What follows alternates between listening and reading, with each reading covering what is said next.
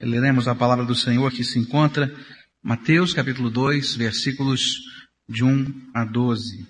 Tendo, pois, nascido Jesus em Belém da Judéia, no tempo do rei Herodes, eis que vieram do Oriente a Jerusalém uns magos que perguntavam, onde está aquele que é nascido rei dos judeus? Pois do Oriente vimos a sua estrela e viemos adorá-lo. O rei Herodes, ouvindo isso, perturbou-se e com ele toda Jerusalém. E reunindo todos os principais sacerdotes e os escribas do povo, perguntava-lhes onde havia de nascer o Cristo. E responderam-lhe eles, em Belém da Judéia, pois assim está escrito pelo profeta, e tu, Belém, terra de Judá, de modo nenhum és a menor entre as principais cidades de Judá, porque de ti sairá o guia que há de apacentar o meu povo de Israel. E então Herodes chamou secretamente os magos e deles inquiriu com precisão acerca do tempo em que a estrela aparecera. E enviando-os a Belém, disse-lhes, Ide e perguntai diligentemente pelo menino, e quando achardes, participai-mo, para que também eu vá e o adore. E tendo eles, pois, ouvido o rei, partiram, e eis que a estrela que tinham visto quando no oriente ia diante deles, até que chegando se deteve sobre o lugar onde estava o menino. Ao verem eles a estrela, regozijaram-se com grande alegria. E entrando na casa, viram o menino com Maria sua mãe, e prostrando-se o adoraram. E abrindo seus tesouros, ofertaram dádivas, ouro, incenso e mirra. Ora, sendo por divina revelação avisados em sonhos, para não voltarem a Herodes, regressaram à sua terra por outro caminho. Eu fico pensando nesse episódio, queria que você tentasse imaginá-lo. Pessoas que estão num país distante e que começam a ser inquietados no seu coração, começam a ser realmente perturbados na sua alma, numa necessidade de buscar e de encontrar alguém que estava para nascer. E essa é uma coisa, um movimento tão forte dentro do coração e da alma, que eles não se contêm, separam os seus, as suas provisões, uma busca sem um rumo determinado, havia apenas um, um sinal no céu, uma estrela, que lá no íntimo do coração, por alguma razão que a Bíblia não nos revela, eles tinham convicção dentro da alma que lhes mostrava o caminho. É uma história estranha. É uma história daquelas que a gente fica surpreso. Mas é assim que Deus faz conosco. De muitas maneiras diferentes, Ele coloca essa impressão forte no nosso coração, de que Ele tem alguma coisa para a nossa vida. E lá dentro da nossa alma, nós começamos a buscar esse encontro. Nós começamos a buscar esta pessoa, que é o Deus eterno, o Senhor Jesus. De alguma maneira diferente, cada um de nós vive essa experiência. Eu tenho certeza que talvez você não saia seguindo estrelas na noite. Com certeza você não tem feito grandes viagens de um lado para o outro sem saber muito bem porquê. Mas se você olhar para dentro do seu coração, você vai encontrar aquela mesma motivação que um dia estava sobre os magos do Oriente, também na sua alma. Aquele desejo ardente de conhecer mais o teu Deus. Aquele desejo ardente de saber se existe alguma coisa além daquilo que você conhece a respeito da pessoa de Deus. Aquele vazio da alma, aquele sentimento lá dentro do coração que vem e que diz: Olha, eu queria mais, eu preciso de mais da graça de Deus. Esse é o mesmo sentimento que Deus colocou um dia sobre aqueles homens e que Ele continua colocando sobre os homens de uma maneira geral. Aqueles homens procuravam uma pessoa. Eles tinham a nítida impressão de que um rei muito importante havia nascido. E eles então foram procurar no lugar mais óbvio possível um rei. Eles foram para a cidade de Jerusalém, aquela estrela apontava naquela rota. Eles sabiam que ali havia um palácio, que ali havia um trono, e eles não tiveram dúvida. Esse é o lugar mais lógico na face da terra para a gente procurar um rei.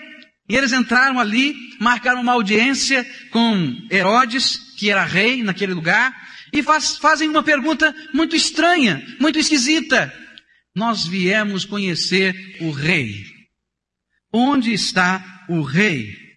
Aquele que acabou de nascer rei. Versículo 2 diz assim: Onde está aquele que é nascido rei dos judeus? Você já pode imaginar a confusão que deu naquele palácio. Aqueles embaixadores trazendo os presentes que normalmente embaixadores traziam, estavam procurando o rei que havia nascido. E Herodes começa a ficar muito preocupado. E de repente bate no coração de Herodes uma outra preocupação. Será que o Messias, o Cristo prometido que nasceria, nasceu? E ele então começa a consultar os doutores da lei, aquelas pessoas que estavam aconselhando, e começa a perguntar onde é que nasceria Jesus. Uma coisa interessante é que aqueles embaixadores, esses magos do Oriente, não podiam imaginar que o rei não estava no palácio, que o rei não estava naquele trono, nem estava na capital daquela cidade. E de repente eles começaram a perceber que precisavam buscar algo mais. De certa maneira, cada pessoa nessa terra é um viajante à procura do rei. Nós sabemos que Deus existe, nós sabemos que Jesus nasceu, morreu, ressuscitou, mas nós precisamos encontrá-lo. Porque somos nós que precisamos do seu governo. Somos nós que precisamos conhecê-lo pessoalmente. Não adianta apenas ouvir falar a respeito de Jesus. Não adianta apenas saber coisas maravilhosas que ele faz. É importante experimentar estas coisas na nossa própria vida. É importante estar bem próximo dele. E durante toda a nossa vida, nós estamos perguntando de alguma maneira, onde está o rei? E talvez esta seja a sua experiência. A gente vai vivendo os momentos difíceis da vida e a gente vai perguntando onde é que está o rei. E às vezes a gente imagina que o rei Jesus vai ser encontrado numa catedral. E a gente chega numa catedral, às vezes vazia, talvez você já tenha tido essa experiência, e senta nos bancos, e que às vezes faz até algumas preces, e a gente fica perguntando onde é que está o rei. E às vezes a gente fica imaginando que o rei, ele está simbolizado, ou ele está colocado em determinadas imagens que a gente pendura e coloca dentro da nossa casa para que a nossa casa seja abençoada. E naquelas horas de angústia do coração, a gente chega perto daquelas imagens, e a gente às vezes lança preces, e às vezes a gente passa a mão, e a gente está na verdade dizendo onde é que está o rei. Algumas pessoas têm até a Bíblia aberta na sua casa, num oratório, num lugar bonito, às vezes aberta no Salmo 91 para espantar todos os demônios. E lá a gente passa todo dia, a gente não lê a Bíblia, mas passa a mão nela e diz, onde é que está o rei? Tem alguns que dormem com ela debaixo do travesseiro para não ter sonho ruim. Na verdade, todas essas expressões de religiosidade são, na verdade, o grande clamor meu, seu, de tantas pessoas, numa pergunta muito simples: onde está o Rei? Onde é que está Jesus? Onde é que eu posso encontrar Jesus? Onde eu posso desfrutar destas coisas todas que a palavra de Deus fala a respeito desse Rei Jesus que veio a esse mundo? Como? De que maneira? Lá no fundo do seu coração, o mesmo sentimento que os magos tiveram existe. Nós precisamos encontrá-lo. A gente está sentindo falta dele. Só que eu quero que você preste atenção com algumas dificuldades que às vezes surgem no meio dessa busca. Chegam aqueles homens diante de Herodes e fazem perguntas e parece que Herodes está tão solícito, tão aberto em ajudá-los. Diz, não, olha, vocês que são embaixadores, espere um pouquinho, nós vamos consultar todas essas pessoas inteligentes e sábias da nossa nação, porque eu também quero descobrir quem é o rei e onde ele está.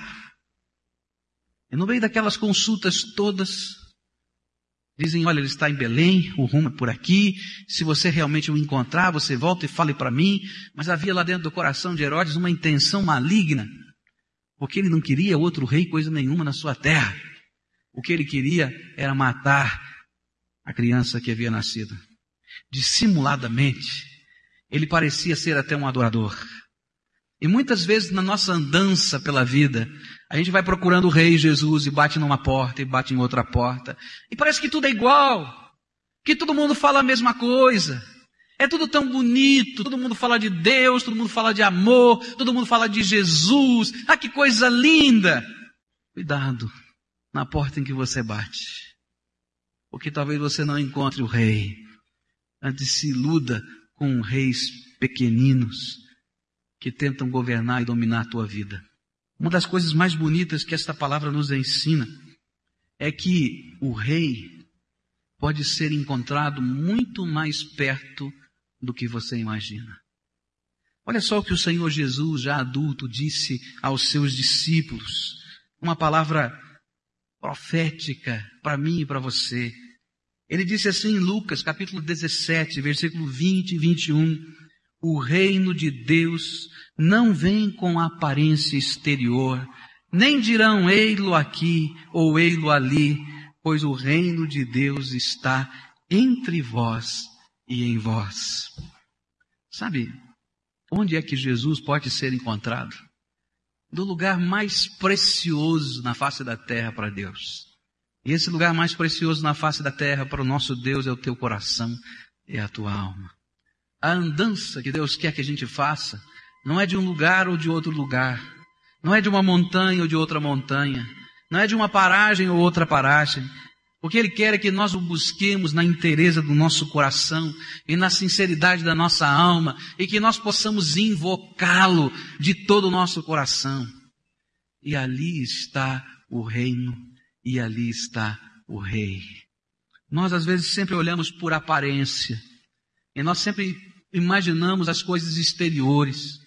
Mas o Senhor olha para coisas que são muito mais profundas do que a aparência e a exterioridade. Ele olha para os nossos corações, Ele olha para as nossas almas, Ele olha para os nossos sentimentos, Ele olha para as nossas necessidades. Eu quero dizer uma coisa para você, sabe onde é que está o teu rei? Está quando você fecha a porta do teu quarto, dobra o teu joelho na beira da tua cama e invoca, Senhor Jesus, tenha misericórdia da minha vida, fala comigo, me ensina, entra dentro do meu coração. Ali está o rei. Sabe onde é que está o rei? É quando você abre a tua Bíblia, aquela que quem sabe esteja lá guardada no oratório, e começa a dizer, Senhor Jesus, me ensina a viver segundo a tua vontade, porque eu quero aprender na tua palavra.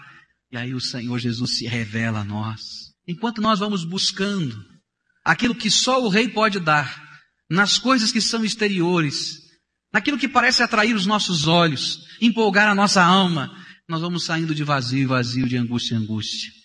Mas quando nós buscamos pela fé, e só pela fé, esse Senhor bendito, nós o encontramos.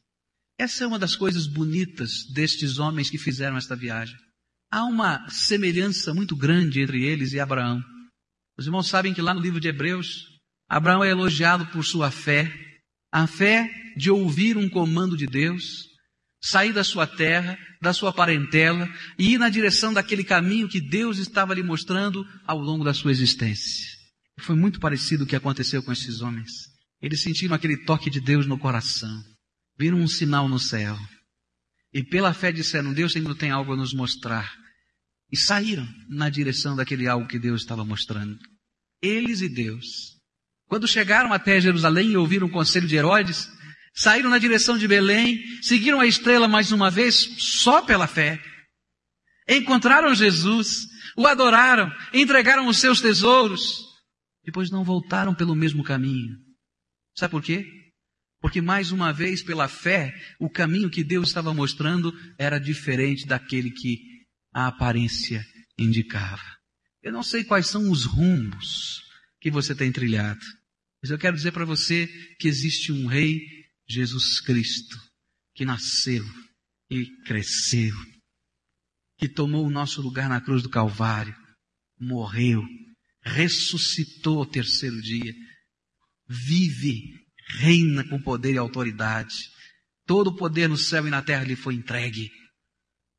Esse Rei Jesus é aquele que quer instalar o seu reino, não numa grande catedral, nem em cima de uma montanha, nem numa terra santa, nem lá na Jerusalém.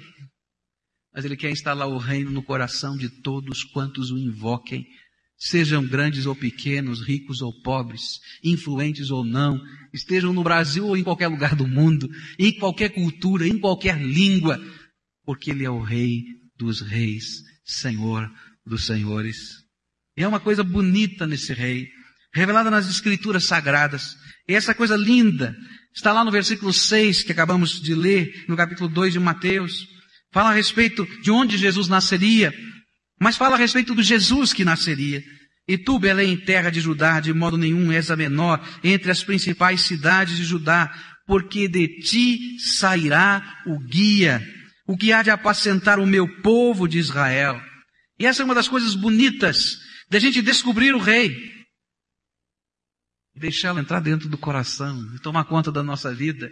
É porque a partir daquele instante o seu governo vem sobre a nossa vida. E se você não quiser o governo de Jesus, não tem jeito de você ter esse rei. Não há outra maneira. A fé exige que estejamos dispostos a deixar que Jesus reine no nosso coração. Mas esse rei passa a ser o seu guia. Ele é um rei diferente. O Senhor Jesus explicou o seu reino de uma maneira muito interessante. Ele disse que os reis da terra, eles vinham e gostavam de serem servidos, de serem aplaudidos, de serem de alguma maneira beneficiados com o seu domínio. Mas o rei Jesus é diferente. Ele veio para pastorear um rebanho. E a imagem que a gente tem nesse texto é que Jesus olha para cada um de nós que o invocamos como Rei, Senhor e Salvador, e ele vai à nossa frente. E ele passa a ser o nosso guia. E ele vai nos ensinando a viver cada dia. Ele vai caminhando e se nós estivermos olhando firmes para ele, nós sabemos a rota. Eu não posso, não preciso saber onde vai dar esse caminho, porque ele passa a ser o meu caminho. Eu vou apenas o seguindo. E ainda que eu ande pelo vale da sombra da morte, disse Davi, não temerei mal algum, porque tu estás comigo e a tua vara e o teu cajado me consolam. Que vai na frente do rebanho. Diz a Bíblia aqui nesse texto que esse rei Jesus que guia é aquele que apacenta, é aquele que cuida, é aquele que leva essas ovelhinhas que sou eu, você e tantos outros até as águas tranquilas e refrigera nossa alma por amor do seu nome, diz a Bíblia. É aquele que nos leva aos pastos verdejantes, onde a gente fica imaginando onde vai ser o meu lugar de descanso. Eles vêm comigo, estou na tua frente, pode me seguir. E nas horas que a gente fica meio angustiado, ele coloca a sua vara e o seu cajado sobre nós e diz: Venha, sou eu quem cuido. E quando você fica cansado, ele te põe sobre os ombros e te carrega. E sabe uma coisa linda? É que quando você está desgarrado,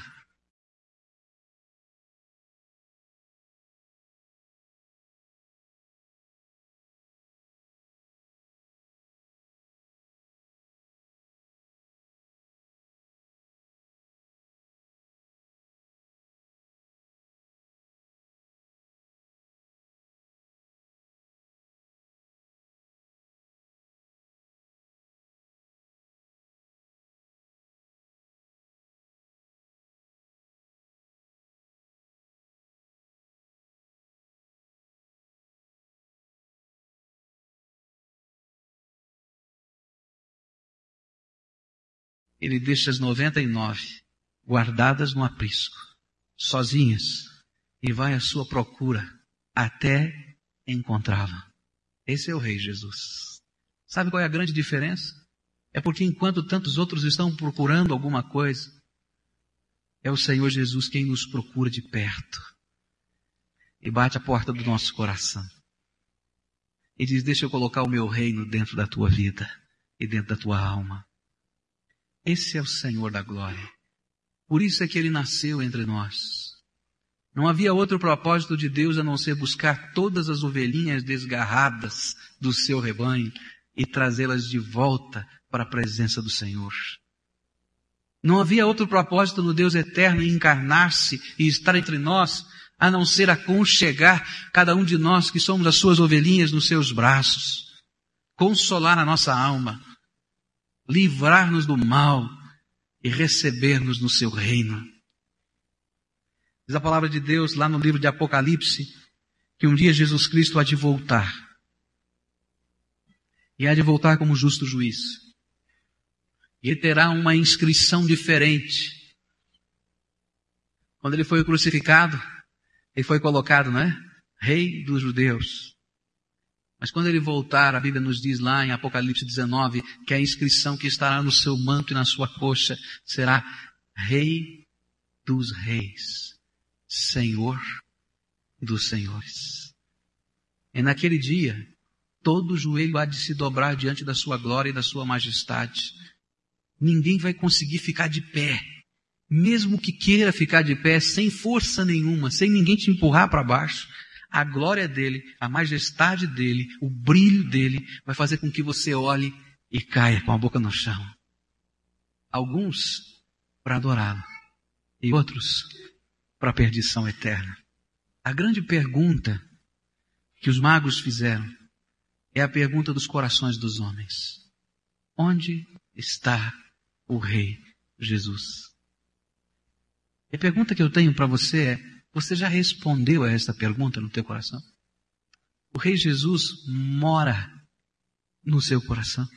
O seu reino já foi instalado com toda a autoridade por livre consentimento teu na tua vida, na tua casa.